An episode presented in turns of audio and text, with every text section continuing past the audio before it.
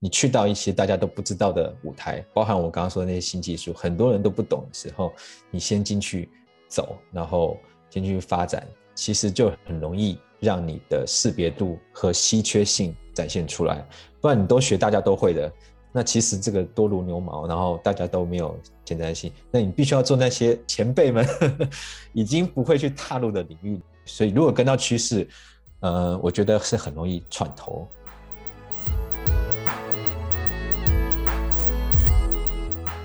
旅行职涯，旅行未来。大家好，我是 Lydia，欢迎收听由 Urate 数位人才媒合平台与职涯实验室共同制作的 Podcast 节目《职涯旅行家》。这几天呢，台湾的疫情局势越来越紧绷，然后相信大部分人都开始在 work from home，然后很多企业也在讨论说，哎，在这个远距时代里面，我们要用什么样子的云端工具、协作工具来赋能我们这个远距时代的工作效率？这样子。那我们今天非常荣幸呢，邀请了一位在国际级的 SaaS 服务公司 Atlassian 任职的台湾人，然后现在人在雪梨跟我远端访谈，然后欢迎 Kerwin。Hello，各位职涯旅行家的听众朋友，大家好，我是 Kevin。那我目前是 a l a s a n 大中华区负责人，然后过去的话是主要做 consulting background 出身的。那现在的话，主要负责香港、台湾，然后还有中国大陆以及澳门，然后还有蒙古国，对一个特别的国家哈。所以其实很高兴今天能够受邀请来这边来交流。那 a l a s a n 可能很多人。比较少知道，非 IT 圈的话，可能会不一定听过我们的名字，但是会听过我们家的 Trail。我们产品比公司红。那如果是 IT 圈开发者的话，几乎百分之百都知道 Jira Conference 是我们的非常 popular 的产品。哦，那我们目前在 Gartner 排行榜已经连续五年是所谓的企业级敏捷啊第一名的工具。然后甚至有很多人开玩笑说，你们是那个 DevOps 圈的这个爱马仕哈奢侈品，因为很贵，也很贵，但是很贵很贵。所以目前的话，百分之八十三的 Fortune 五百大公司都是用我们家产。产品包含这个大家比较熟悉的这个 Elon Musk 他们的这家上发射的火箭也是用我们家产品开发的，然后也是去年啊澳洲总理亲自清点 Alasian，呃亲自来开发防疫软体，好，所以我们家有外呃接了这个 case，然后跟 Facebook 一起呃共同开发这个这相关的内容。Alasian 目前的地位在澳洲的话，相当于台湾的台积电在台湾的地位，所以就是说呃。政府关系相当好，所以各方面签证就是分分钟办完了。所以一般人可能办一个月、办半年、一年，我们家可能就两三周就结束了。就关于签证的话，对，所以我自己的签证两周就办完了。而且我们家是这个所谓俗称的雪梨戏骨的龙头厂商，然后跟着 Canva，然后会在二零二五年我们会一起启用我们的新大楼，在雪梨的中央车站。然后会打造所谓雪梨戏骨，觉得有时候以产业的发展，或者是以某一些产业里面，你要有一些非常突出的呃指标型企业。刚刚讲说，哎，台湾可能台积电，那澳洲可能是 Atlassian。那有时候政府的某种程度上的协助或或者是支持，哈，包括例如说刚刚讲说 Visa Policy 的呃支持，然后让可以优呃网络到优秀人才这，我真的觉得非常的重要。对对。不过我觉得这个关于 Atlassian 的工作文化或者 SaaS 服务。SaaS 产业的工作这件事情，我们等下可以晚一点再呃回来讨论。那但是我想要先请呃柯文跟我们的听众朋友们讲一下，说哎，你刚刚讲说，哎，你一开始做 consulting，然后你是做怎么样类型的 consulting，然后你是怎么样子一步步经历过怎么样子的职涯发展，然后走到 Atlassian 这么国际级知名公司的大中华区负责人这样子的 position，就你的职涯故事可以跟我们分享吗？其实我我个人哦是一个非常喜欢很多事情，就是我什么都喜欢的人。然后，所以我我本来是念呃这个正大资管嘛，然后那时候呃就会想想说，哎，我要一直写程式下去嘛。然后那时候也接了一些网页设计的 case，然后去做。那时候就会开始质疑说，这个东西是不是我喜欢的？我我觉得好像更喜欢更多一点跟人接触。所以一开始的时候，我我没有。直接的去做所谓的城市开发的工作，反而去尝试所谓的 ID audit，所以我去了那个 Big Four 的安永，然后担任这个资讯集合的顾问。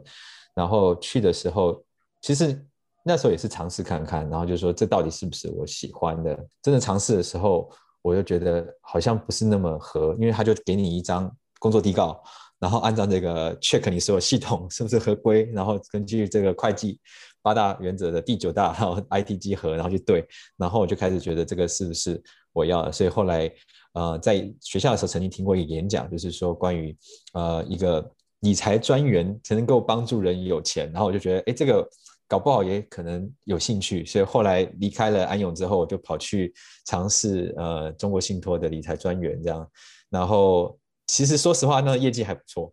但是我就开始进入到一个状况，我怀疑人生，因为那个时候呃银行的这些有钱的陈太、李太、王太，他们就来说：“哎呀，我来这里。”其实找哪一家银行的专员都差不多，但是跟你聊天特别开心。然后我那一瞬间就觉得，我是要来当银行家的，我不是来当小白脸的。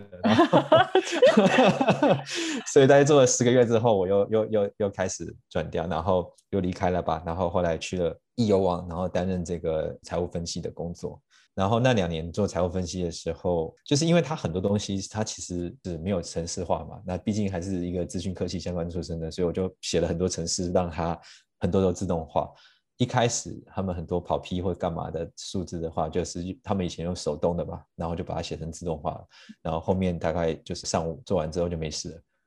然后就觉得哇，下午还有五六个小时要待，然后不知道干嘛这样。所以那时候又进到一个工作的另外一种无聊期，就是觉得没有什么挑战性。所以那时候还在易游网成立了这个桌游社、乌克丽丽社、吉他社、日文社。英语社什么，反正你就还还办了减肥。你搞了几个社团啊？对对，我搞了五六个吧。然后大家都 HR 还说，呃，科维娜，你要不要转行一下？我们从财会把你挖角过来。我觉得 HR 需要像你这样的人才这样。OK。对对对，所以那时候是真的是我无聊到养好几缸鱼，然后也办了什么减肥大赛之类的。然后接下来就开始走这个咨询顾问的产业。那时候是去了鼎新 ERP T-Top，然后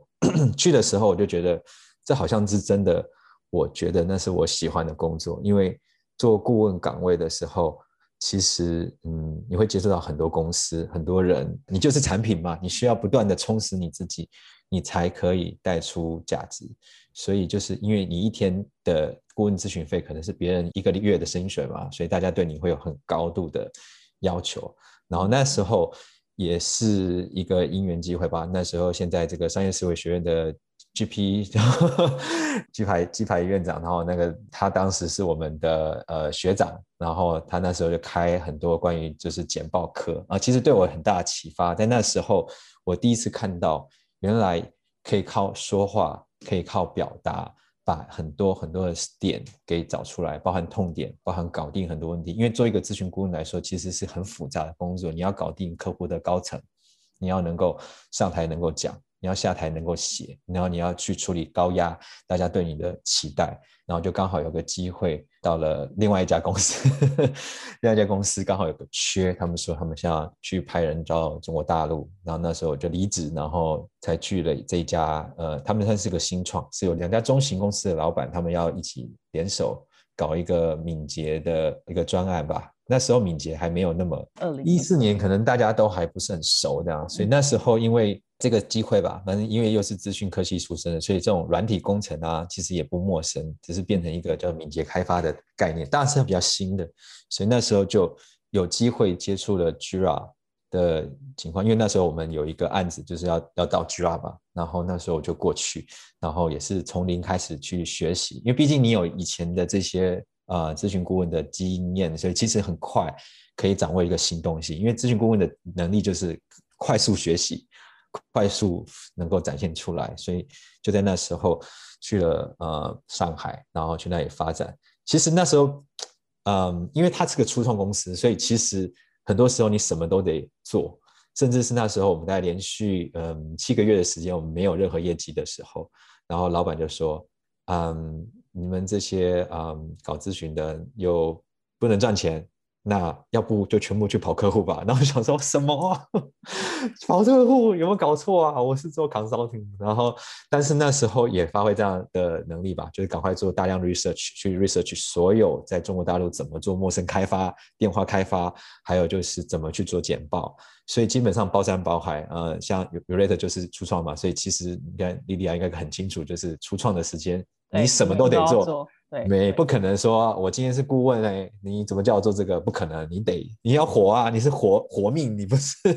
你不是面子或什么，你是要活下去。所以在那时候，我真的是尝试了很多各式各样的开拓，然后包含最后，呃，我就建议公司说，其实我们在北京有找到一个不错的合作伙伴，他们强大的是 sales。marketing，我们这里强调的是技术，其实这样的异业合作才是最好的。所以，我们那时候就跟北京这个 CSDN，相当于台湾的这个 IT Home，然后的地位，所以就一起合作，然后就这样子把 Jira 推广到全中国。那当时二零一四年，Jira 在中国是没有人那么了解，大家都把它当做是一个便宜的工具，然后也没有把它当一回事。然后真的是，我们就在二零一五年的时候。就达到了这个五百万人民币的营收，第二年又翻了五倍，然后持续的倍数的成长。因为 Alasan 毕竟是国际的厂牌，虽然我们是它的代理商，代理它的产品，但是就是我知道有很多的所谓的第三方的这个 vendor 和他们开发了很多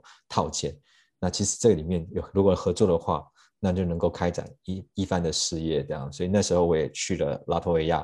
西班牙的那个巴塞罗那，然后一些大会里面去找所有可能的合作机会，因为当时 DevOps 还没有那么有名嘛，然后 Agile 大家也搞不清楚是什么，那时候就想该怎么做，我们小公司怎么赢？我又是台湾人，我怎么我怎么在这市场活下去？但是我就发现台湾人有个优势，就第一个是英文，呃，比很多的中国大陆的朋友们好一些，不敢说好很多很多，但好一些。第二个的话是我们相对来说身段比较柔软。对我们没有那么排外，说哎呀，那个是美帝万恶美帝主义的东西，我们就觉得好，如果有好东西，我们就学。第三个，我觉得我们还相对来说比较吃苦耐劳一点，就是他们可能就说哦，那个要加钱，那要干嘛？我们就还蛮认份，说好，那我就要学习起来，那就是自己的，然后就去做。所以那时候我大概也接了很多这个方面的尝试跟先机。所以在大家还不熟 DevOps 的时候，我们就在一一六一六年一五年的时候就接触，然后大家还不了解什么叫 Docker Container 这种。呃，容器化的技术的时候，我们在一七年就已经做出一些实作，所以其实就是我们勇于尝试新东西，而且在中国大陆这种互联网环境而且高压快速的情况下，谁可以掌握最新技术先驱的人，就有机会快速窜头出来。所以我觉得，我觉得我命还蛮好的啦，就刚好接触一些当时的显学，然后而且做出一些东西来，所以我很早就变成他们。很多大陆的朋友们说：“哎呀，Kerwin，我是看你的 video 长大的。”对对对对对，所以很早的时候就去当 Alasan 推出这个专家认证的时候，我是大中华区第一个考过这个专家认证的人。嗯，所以很快的就是在 Alasan 的这个我之前岗位的呃，也就是我现在老板，他就是很快就认识我，然后所以那时候就争取到一些机会，所以拿到一个国际。认证 还蛮重要的，而且就是有机会打开这个视野，所以大概是有这样的一个过程，找寻方向，然后定位好之后，然后再是勇敢的去面对很多的机会。我觉得现现在大陆可能已经有点稍微饱和一点，对，然后但是东南亚这边还有很多很多机会，因为毕竟在台湾那时候，我们我那时候有个很大的感触就是。除非我老板死掉，不然我真的没有机会上到上面去。而且他就是，呃，开国元老嘛，然后他还五十岁出头，等到他六十五岁退了，他可能会工作十五年。对，然后我想说，哇，这个真的没有舞台啊。但是我觉得在中国大陆的时候，我刚好是在所谓台干时代的末期进去的。然后我觉得那个时候还有所谓的机票补贴啊，然后住宿补贴啊，然后有些餐补啊等等，到现在的年轻人好像几乎是没有了，比较少了，很很少。然后但是东南亚还蛮多这样的一个机会，当然现在疫情很严重，但是就是说，我觉得有时候就是这样，就是你去到一些大家都不知道的舞台，包含我刚刚说的那些新技术，很多人都不懂的时候，你先进去走，然后先去发展，其实就很容易。让你的识别度和稀缺性展现出来，不然你都学大家都会的，那其实这个多如牛毛，然后大家都没有前瞻性。那你必须要做那些前辈们 已经不会去踏入的领域的里面，对，但是有可能会尝试失败。包含之前我一些朋友尝试区块链的一些技术开发之后，他们后面就无声无息了，也没有成为什么区块链大神什么之类，没有。对，但是像 AI，我朋友忍忍耐的，我们当年是研究 AI，但研究了十年的朋友没有放弃，像我是放弃了，然后他现在就。串头出来，成为所谓的 AI 专家，所以有时候真的也很难，就是你掌握一个新的概念。像最近如果是 marketing 圈的话，所谓的 mark tech，对 market 超热，这就是非常 popular。但是真的有多少人真的深入研究 big data 的概念是什么？对我来讲呢，big data 所有的东西的底层的技术，全部跟我当年 学的时候哦，十几十几二十年前。的东西，我觉得没有什么差距太大，唯一的是包装不太一样。所以其实我觉得反而是，呃，两块吧，一个是你有没有跟到趋势上面，对，所以如果跟到趋势。呃，我觉得是很容易串头上去的。像台湾最近，呃，我学长吧，他现在弄那这个这家 AI 独角兽公司哈，那 最近在日本上市，我们就不讲哪家，不发广告。对对对对对，然后就很快串头上去。对，然后他他本来在大公司过得爽爽的，我想说 你你干嘛去什么新创那么苦？对，他说那是人生总是要有一两个机会嘛，在大公司待久了，你就知道。最后，要么就是被优退，要么就是怎么样，特别外伤嘛。我觉得也是让我们自己打造出属于自己的稀缺性吧。因为说实话，就跟经济学一样嘛，需求这么高的情况下，你是这么高的高需求的人，你能够供给的话，你价格就可以开很高嘛。但是如果这个供给量巨高，大家都一样的时候，你没有什么差异化的时候，其实你很难被识别出来。所以我觉得。嗯，虽然现在常常讲斜杠，然后常常讲这些 idea，但我会更倾向于说去，呃，在斜杠的时候，或是在嗯找一些领域的时候，去找到一些你的独特性，因为不要跟别人一样嘛。你如果跟别人一样的话，那你就真的没特色。而你到底能不能够解决公司的点？因为特别最近在 interview 一些人的时候，我是真的看到很多优秀人才的准备的时候，他们在讲的时候。那真的是提出一个解决方案。我想说，哎，你今天是来做简报来提解决方案，还是来面试？但是这些人就是会录取。澳澳洲的 style 这样，不会那么在乎你的学历，但是会在乎你能不能够解决问题，还有相处起来 happy happy。澳洲文化这样，如果你来了，你很优秀，像我们之前才让一个哈佛的走嘛，那其实因为他比较不合群嘛，然后很多时候就会去破坏团队气氛嘛。那其实跟我们公司团队文化。是有违和的，所以其实他很优秀，而且就是能力很强，可是真的不符合企业文化，也没有办法让团队产生价值，所以其实后面他就离开了嘛。所以，所以其实我觉得，嗯，这个还是我觉得是还蛮重要的点，就是你的稀缺性是什么？为什么老板要给你这么高的薪水？你看，像 Android 跟 iOS 工程师当年天价，你现在去开能够天价吗？开不了。对，但是现在 AI 工程师就可以开很高很高的价格嘛。那所以其实我觉得大家要找到自己的稀缺性，像 MarkTech 这样的人才，我们公司在招的时候薪水也会开比较高，因为这样的人少。对，懂 Marketing 跟懂技术。双背景的人，而且有这个概念，也了解怎么去推广的人，然后也很了解这种一大堆系统怎么串接啊、API 啊，怎么导数据啊，怎么产出最初的需求，然后能够应应这世界的潮流。我觉得那个都很罕见，就是越越稀缺人才。反正我觉得斜杠里面反而是要把你的 gift 还有你过去的 training 的能力绑在一起，那就非常好的。最多人是。有这个天分，可是就啊，我现在姑且拿个高薪还不错啦，那就撑着吧，然后忍忍忍耐到底，然后到最后就发现年轻人便宜又好用啊，在中国大陆目前都这样吧，三十五岁优退啊，所以所以我目前身旁有非常多很多中国的朋友就是被优退，然后被请走或是被怎么样，嗯，我刚刚还听到一个我觉得蛮重要的点，就是说。呃，有的人看到一些风口，但是他在这个风口上面可能就是撑的也不够久，他可能掌握到一些机会，但他可能哎，好像可能讲说，哎，我现在在开始接触区块链，然后过一阵，哎，发现有人在又在炒另外一个风口，他就往那个风口去了，但他在一个 vertical 的历练一直都不够多。但是我刚刚听到科文的一个点是说，哎，你那时候加入这一间大陆公司，然后哎，有机会去接触到这个 Atlassian 生态系里面的。产品，然后你把它摸得很熟，然后你一直在 cook 这一块的 network 跟 community，然后哎，当这个这家经销商要找你的时候，他第一个就会哎想到要不要挖角你或者是什么的。我觉得这一块的这个找到一个 vertical，然后持续的经营，我觉得这个故事非常的棒。所以后来就直接被找到澳洲来这里了吗？其其实是这样子，就是说，反正我当时是被。是被弄掉的啊，那大概就是这样，就是内部会觉得说，呃，你有点贵，然后我们来一个新股东，然后那那时候我就去成立了公司吧，然后要成为一个代理商去经代理 Atlassian 的产品，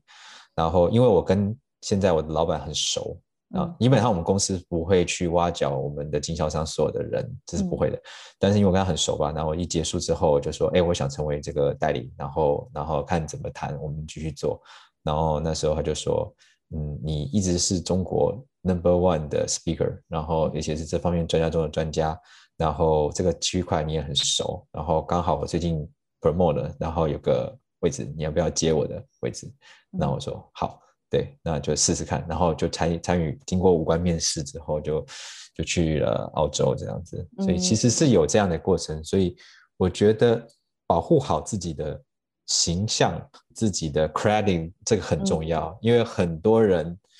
说很好听，可是做不到。所以我觉得我那时候一个很大的点是，我每一次去 deliver 的客户的品质，我一定是要求到很高。所以我很多的案子去接的时候，常常每个晚上我都是弄到很晚，但我没有去要求什么加班费或干嘛的，因为我真的是希望我的客户 happy。也算是我自己给自己的要求，就是我我真的是很多时候服务完客户，他们问的一些问题，我可能当下觉得不回答不是很好，回去之后还看了很多书，也找了很多朋友聊，然后把一些点能够提供更好的品质服务给他们。这就是我觉得台湾人的优势，因为台湾人真的是一个，嗯，人家说俗称牛嘛，就是朴实又认真这样子，然后又不会跟你要那么多这样子，所以其实我觉得这个。还蛮关键，所以这样的一个过程，其实导致后来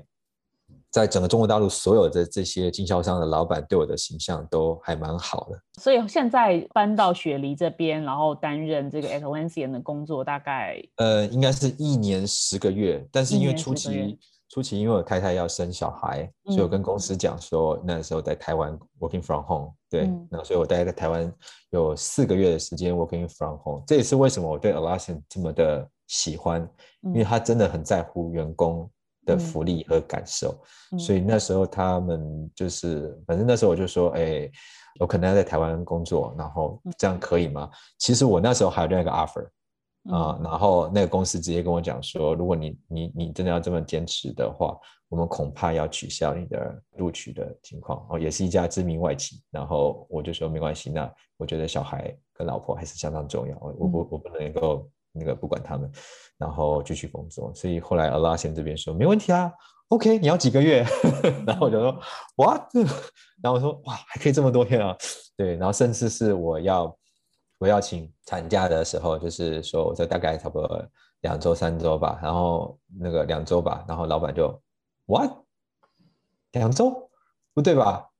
呃，那个一个月。然后我说嗯。不好吧？我刚来就请一个月假，这样有点不好意思。他说：“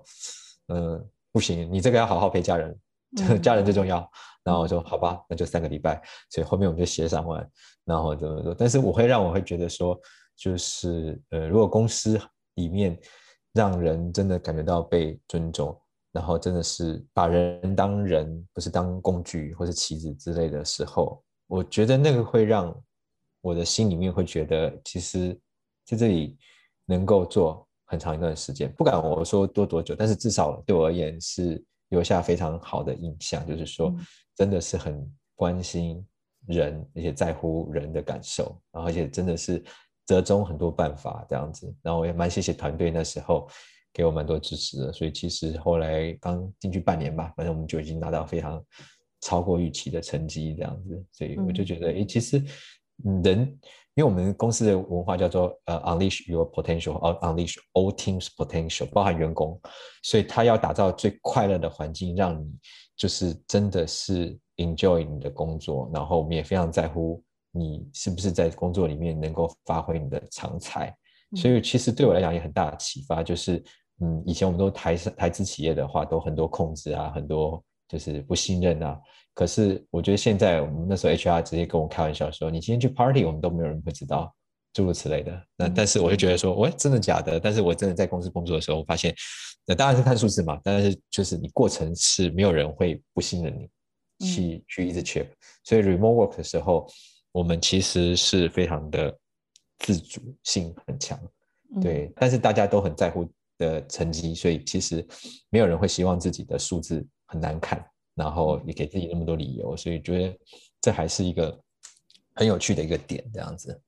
也或许这个公司有条件一开始就找到就是所谓的自我要求很高的团队成员。啊，是是没错没错，但是在早期我们刚刚起步的时候进来的员工也不会是最。优秀的，但是那时候就是这样的，嗯，从一开始就是这样，所以我觉得一直以来都没有改变。嗯，了解了解。所以这个在雪梨这一份算是你的第一个真的在这个所谓西方国家工作的经历吗？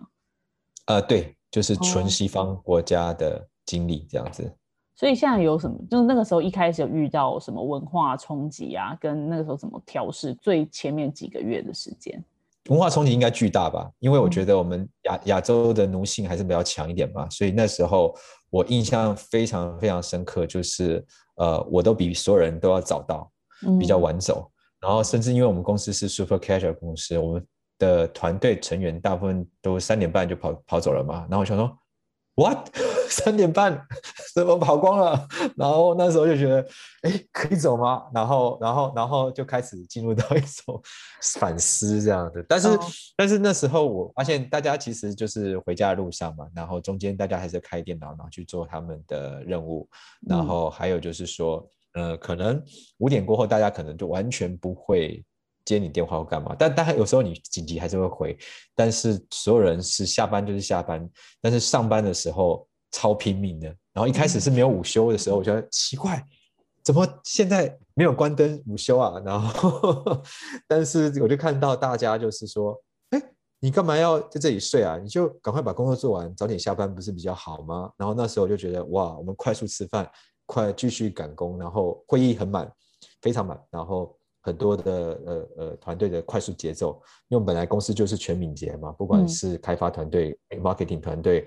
或者是所有团队都是走这个 Scrum 的流程，所以其实大家都是走这种快速迭代，呃，快速的 stand up meeting，然后大家快速的传递彼此的概念，然后各自都可以去做更多的事情。所以其实我觉得这个是我很大的冲击，就是第一个是大家的这个快节奏，第二个是上班。就是拼了命的上班，然后下班就关掉所有东西，所以就是会让员工会有一个想法，就是我上班时间就这么多，所以我一定会拼了命的去把它做完，因为我不希望带工作回去下班之后。然后第三个话就是信任文化，其实这个信任文化我觉得非常的巨大的强大，就是呃，我甚至想过，如果今天我什么都不做的情况下，真的没有人会管，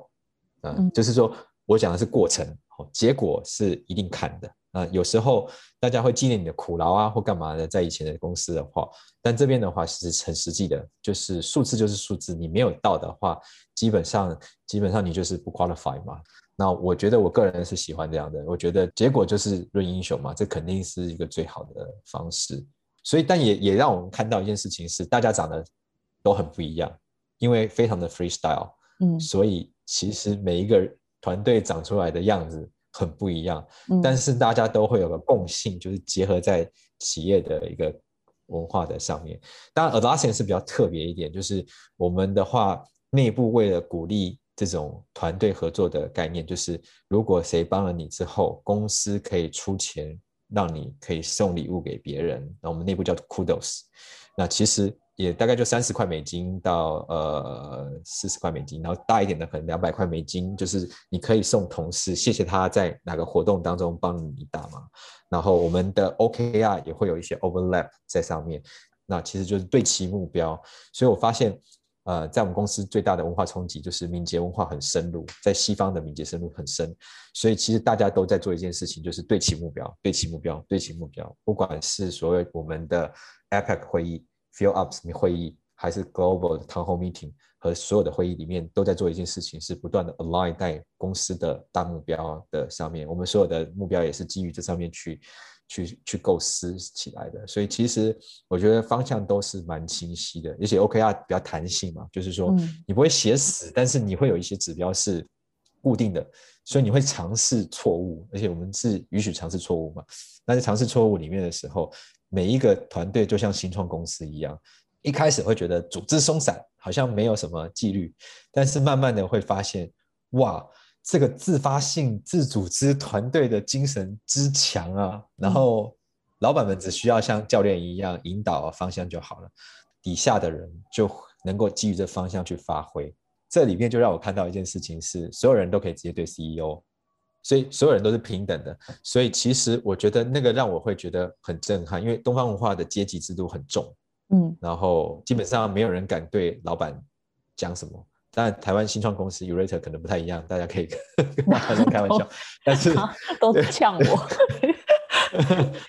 对对对对，但是但是就是我们就很很很新创，就是所有人可以去直接。呃，就是对老板表示你的不满和不爽，但是所以我里面有很大的冲击哦，每一次都是欧美同事叭叭叭叭叭批人骂，然后我真的是我看亚洲同事都不敢骂什么，就是哦很客气啊，我觉得可能还可以怎么样，然后就觉得哇，这个欧美就是就是脏话都可能会出现。再是，呃，还有开会吃东西这种东西，你就看到欧美的同事都会边开会边吃东西，边吃早餐干嘛的。嗯，那我就我就从来不吃的，我从来不会吃的，因为对我来讲会觉得这好像不太尊重，但是就是对他们来说就会觉得，哎，你就是该吃饭啊，诸如此类。我也不是不专心这样子，对，所以其实有非常多的文化冲击。然后在这边的话，其实会常常办 party，会办很多的 team building 的活动，跟以前在。中国大陆和在台湾的 team building 很不一样。team building 在台湾的话，可能就有一些教育训练的意涵，嗯，对，比较多一点这样。可是这边的 team building 很多时候就真的是去玩这样，然后玩的时间、喝酒的时间都比你搞正经事还要长。所以，呃，但是确实这关系会比较亲，而且就是大家分享也比较 open mind 这样子。所以，其实我觉得那个下班去喝喝酒啊，或干嘛的，还蛮。重要的，特别是呃，在澳大利亚，好了，星期五，呃，星期五下午，呃，很多公司都会办一些 party 或什么的。然后我们公司的话，大概四点钟会开我们的酒柜，然后就大家一起到顶楼，然后就狂喝啊，干嘛的？那当然对年轻人就是玩到三更半夜嘛，那也不用去外面花钱喝酒。那其实大家都在公司喝嘛。那其实对我而言，就会觉得那是一个很重要的 social 的机会，就是你要去跟跨部门合作，你一定要有关系啊。我觉得他们这种 social。确实可以拉近团队的这种氛围，因为对他们有个观念就是，我的工作是为了我生活，我不是生活为了工作这样，所以其实呃，工作跟生活是分很开，而且就是可以呃，澳洲文化这样。可以，可以不工作，但不可以不快乐。所以他们的概念是有这种 style 这样子，所以就是享乐主义和各方面。但是大家上杆还是很拼命的。那那因为呃，科文有跟我提到说，其实 Atlantic 现在也在美国 IPO 了嘛，对不对？他作为一个澳洲公司，在美国 IPO。那在美国的资本市场上，是基本上公司一定会有其实蛮 aggressive 的成长目标。然后也呃，刚呃，你有提到说，其实好像过去几年的时间，团队成员增长的非常的快速，然后也。而且我听到那个工程师的人数的时候，我真的觉得非常的惊人。那对于台湾大部分的，就是资讯业者或软体公司来说，其实可能很难想象。可以呃，跟我们就是聊一下这一段吗？好啊，因为我们公司的文化就是一个技术挂帅的公司嘛，所以其实对我们来讲的理念就是好的产品、好的内容就一定可以被广传，而且大家会喜欢。所以其实我们花了非常多的资金、跟成本、跟人才，都会在我们的研发团队的上面。所以公司的话，大概百分之呃将近百分之五十以上的人都是研发的 team，对，所以其实就是一个理念，所以我们会花相对来说我们的 marketing sales 的投入是比其他公司的占比来说是最低的，但是我们在产品和服务上面的一个投入成本上面，应该是全部的公司当中排行第一名的，所以就是很巨大的差异这样子。那那这也是最近我一直在感受到一个点，就是真的产品好，那才会有忠实铁粉，才会有很多所谓的这种呃 ambassador 或者是 advocate 这种主动帮你做宣传和分享的人。所以这个就是我觉得。啊，一个非常重要的点，这样子。然后比起来，因为其实你在台湾也是一样嘛。如果一家店好吃，那其实有时候可能就口耳相传，这种口碑就会很快的广传。所以有些小店可能就纯粹好吃而已。但是你会发现，有些店可能做的非常很夸张的那种开幕仪式，可东西真的不好吃。那所以大家吃一次之后就再也不会来了。所以我觉得这两个都要兼具，就是说。你同时要东西要好，那你也要做一些宣传。但是对我们来讲，会觉得你要把这个好的东西要花更多的时间，所以我们花了很多的时间心力在调查所有的使用者的反馈，包含我们的 community 也可以上去投票，说你想要什么功能，然后超过一千人的时候。这个功能就会列入我们的 backlog 里面，然后去做呃产品的 roadmap 之一。然后，所以其实我们的很多的 vendor 也会上 community 看需求。所以在我们还没做的时候，或者他们觉得这个东西有市场的时候，他们就去做。所以其实，在我们的呃 vendor，也就是套件商里面，有个叫 EZBI，他们公司才十六个人，而且他们公司没有办公室。所以在二零一八年、一九年的时候，我去参加他们会。我是非常震撼，因为他们每年营收都超过一百万美金，可是这个团队就只不过是十几个人的团队，而且全部在拉脱维亚的乡村，而且没有办公室，一年就几次，一次是 Atlassian 的高峰会 Summit 大会会碰面，另外一次就是他们自己办的那个 EZBI Community Day，所以我觉得我们生态圈也打造出这样的一个公司的一个生态，这样子就是他们。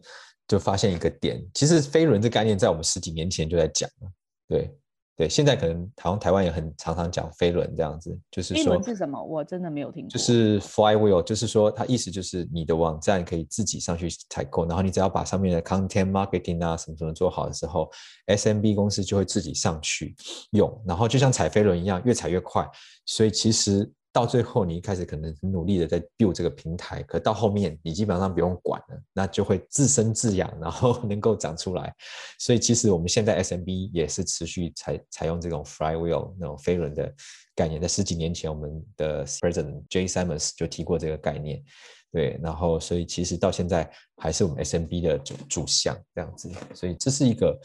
我觉得可以去思索的一个点，也是我们公司现在看重的点。所以你会发现，我们就是做产品、做 marketing，然后网站，然后没了。然后比起其他公司，还有哇，你看像像 Microsoft 好了，在中国大陆随便一个 account manager 好了，可能就一百多个，然后甚至有一个 dedicate 在那个公司待的。可是很多时候大家会觉得很奇怪，Atlassian 刚开始一个销售都没有啊。这个没有销售的公司怎么搞？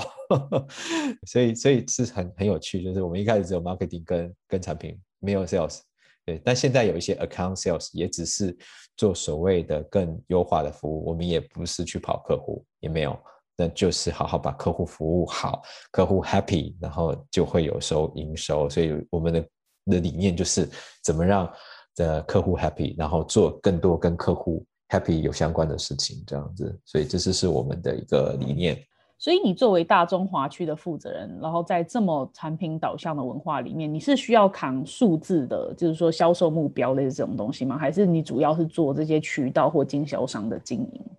嗯，当然必须要背数字啊，对，这是这是必须背的。那个每年的成长量也也也不少，对，所以这个肯定是要要有要有数字要求的。所以就是呃。要要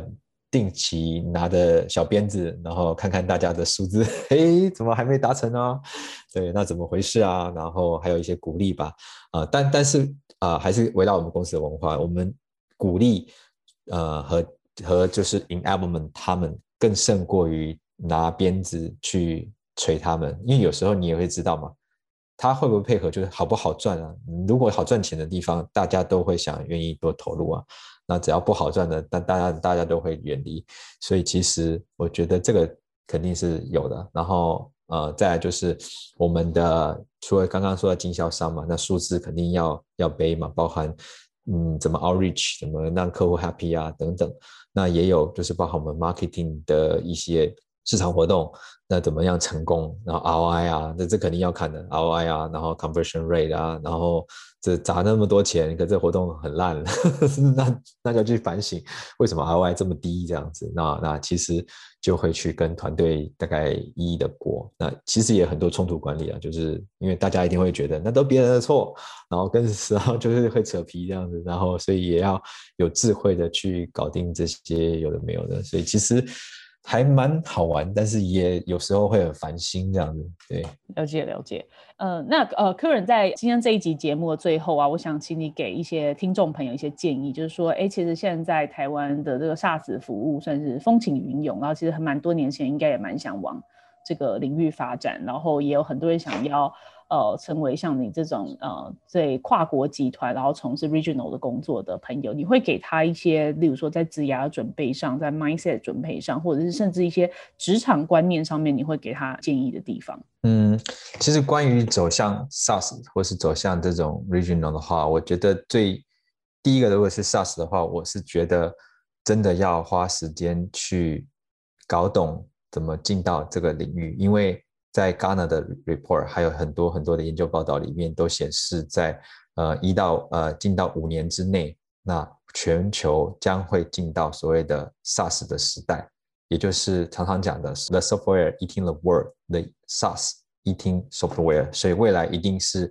一定是云的时代，因为。所有的公司，你会发现以前早期你可能要用 Front Page、Dreamweaver 去开发网页，现在都不用，你用 WordPress 这种 SaaS，然后结合所谓的 SiteGround 的这个 SaaS solution，你只要付钱，你就能够有一个自己的架站的，你也不用请个 MIS 帮你去管，你就直接点点点点点，你就可以做好，你可以专心在你的本业上面，其他的这些 IT 服务有这些服务商帮你。提供，所以其实对于一个未来的呃，特别是你要从事 IT 相关，不管 marketing、sales 和法领域的话，和开发的团队，其实一定要了解在 SaaS solution，不管是 i c e Pass 还是所谓现在的 DaaS 或是其他的东西的概念，你一定要能够了解这些趋势怎么走。因为传统的 IT 再去走的话，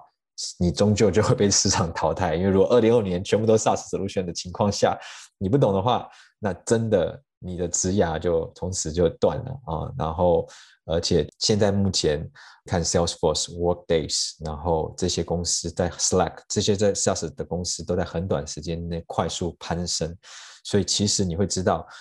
越来越多的公司会更专注本业，其他的东西以前是外包，现在就是用 SaaS 来取代过去的外包，帮你把网站弄好，帮你把。所有的服务弄好，帮你把所有你的 IT 架构，你所要弄的服务，包含 email，你可以用 Mailchimp，或者可以用很多很多的 email 的 marketing 的工具，你都不需要自己去搭建。其实这个是让大家更专注本业的一个未来。所以如果想投入这一块的话，一定要务必了解究竟怎么在 SaaS solution 当中，你能够提供这样的一个未来性。那如果你是做销售和 marketing 的话，你也要了解到底怎么使用这样的一个领域和趋势，这个未来的趋势能够改变。那最后的话，讲一下这个关于 regional 的地方哈。我我觉得 regional 来讲其实有点难，有时候真的是机会，但是我觉得一个点很重要，就是一定不能够只钻进去做很多的细节，其实要常常看市场的趋势，然后要多跟人聊。那我自己是常常 join 在 community 上面，community 都跟你同属性的，那同属性的人到底在聊什么？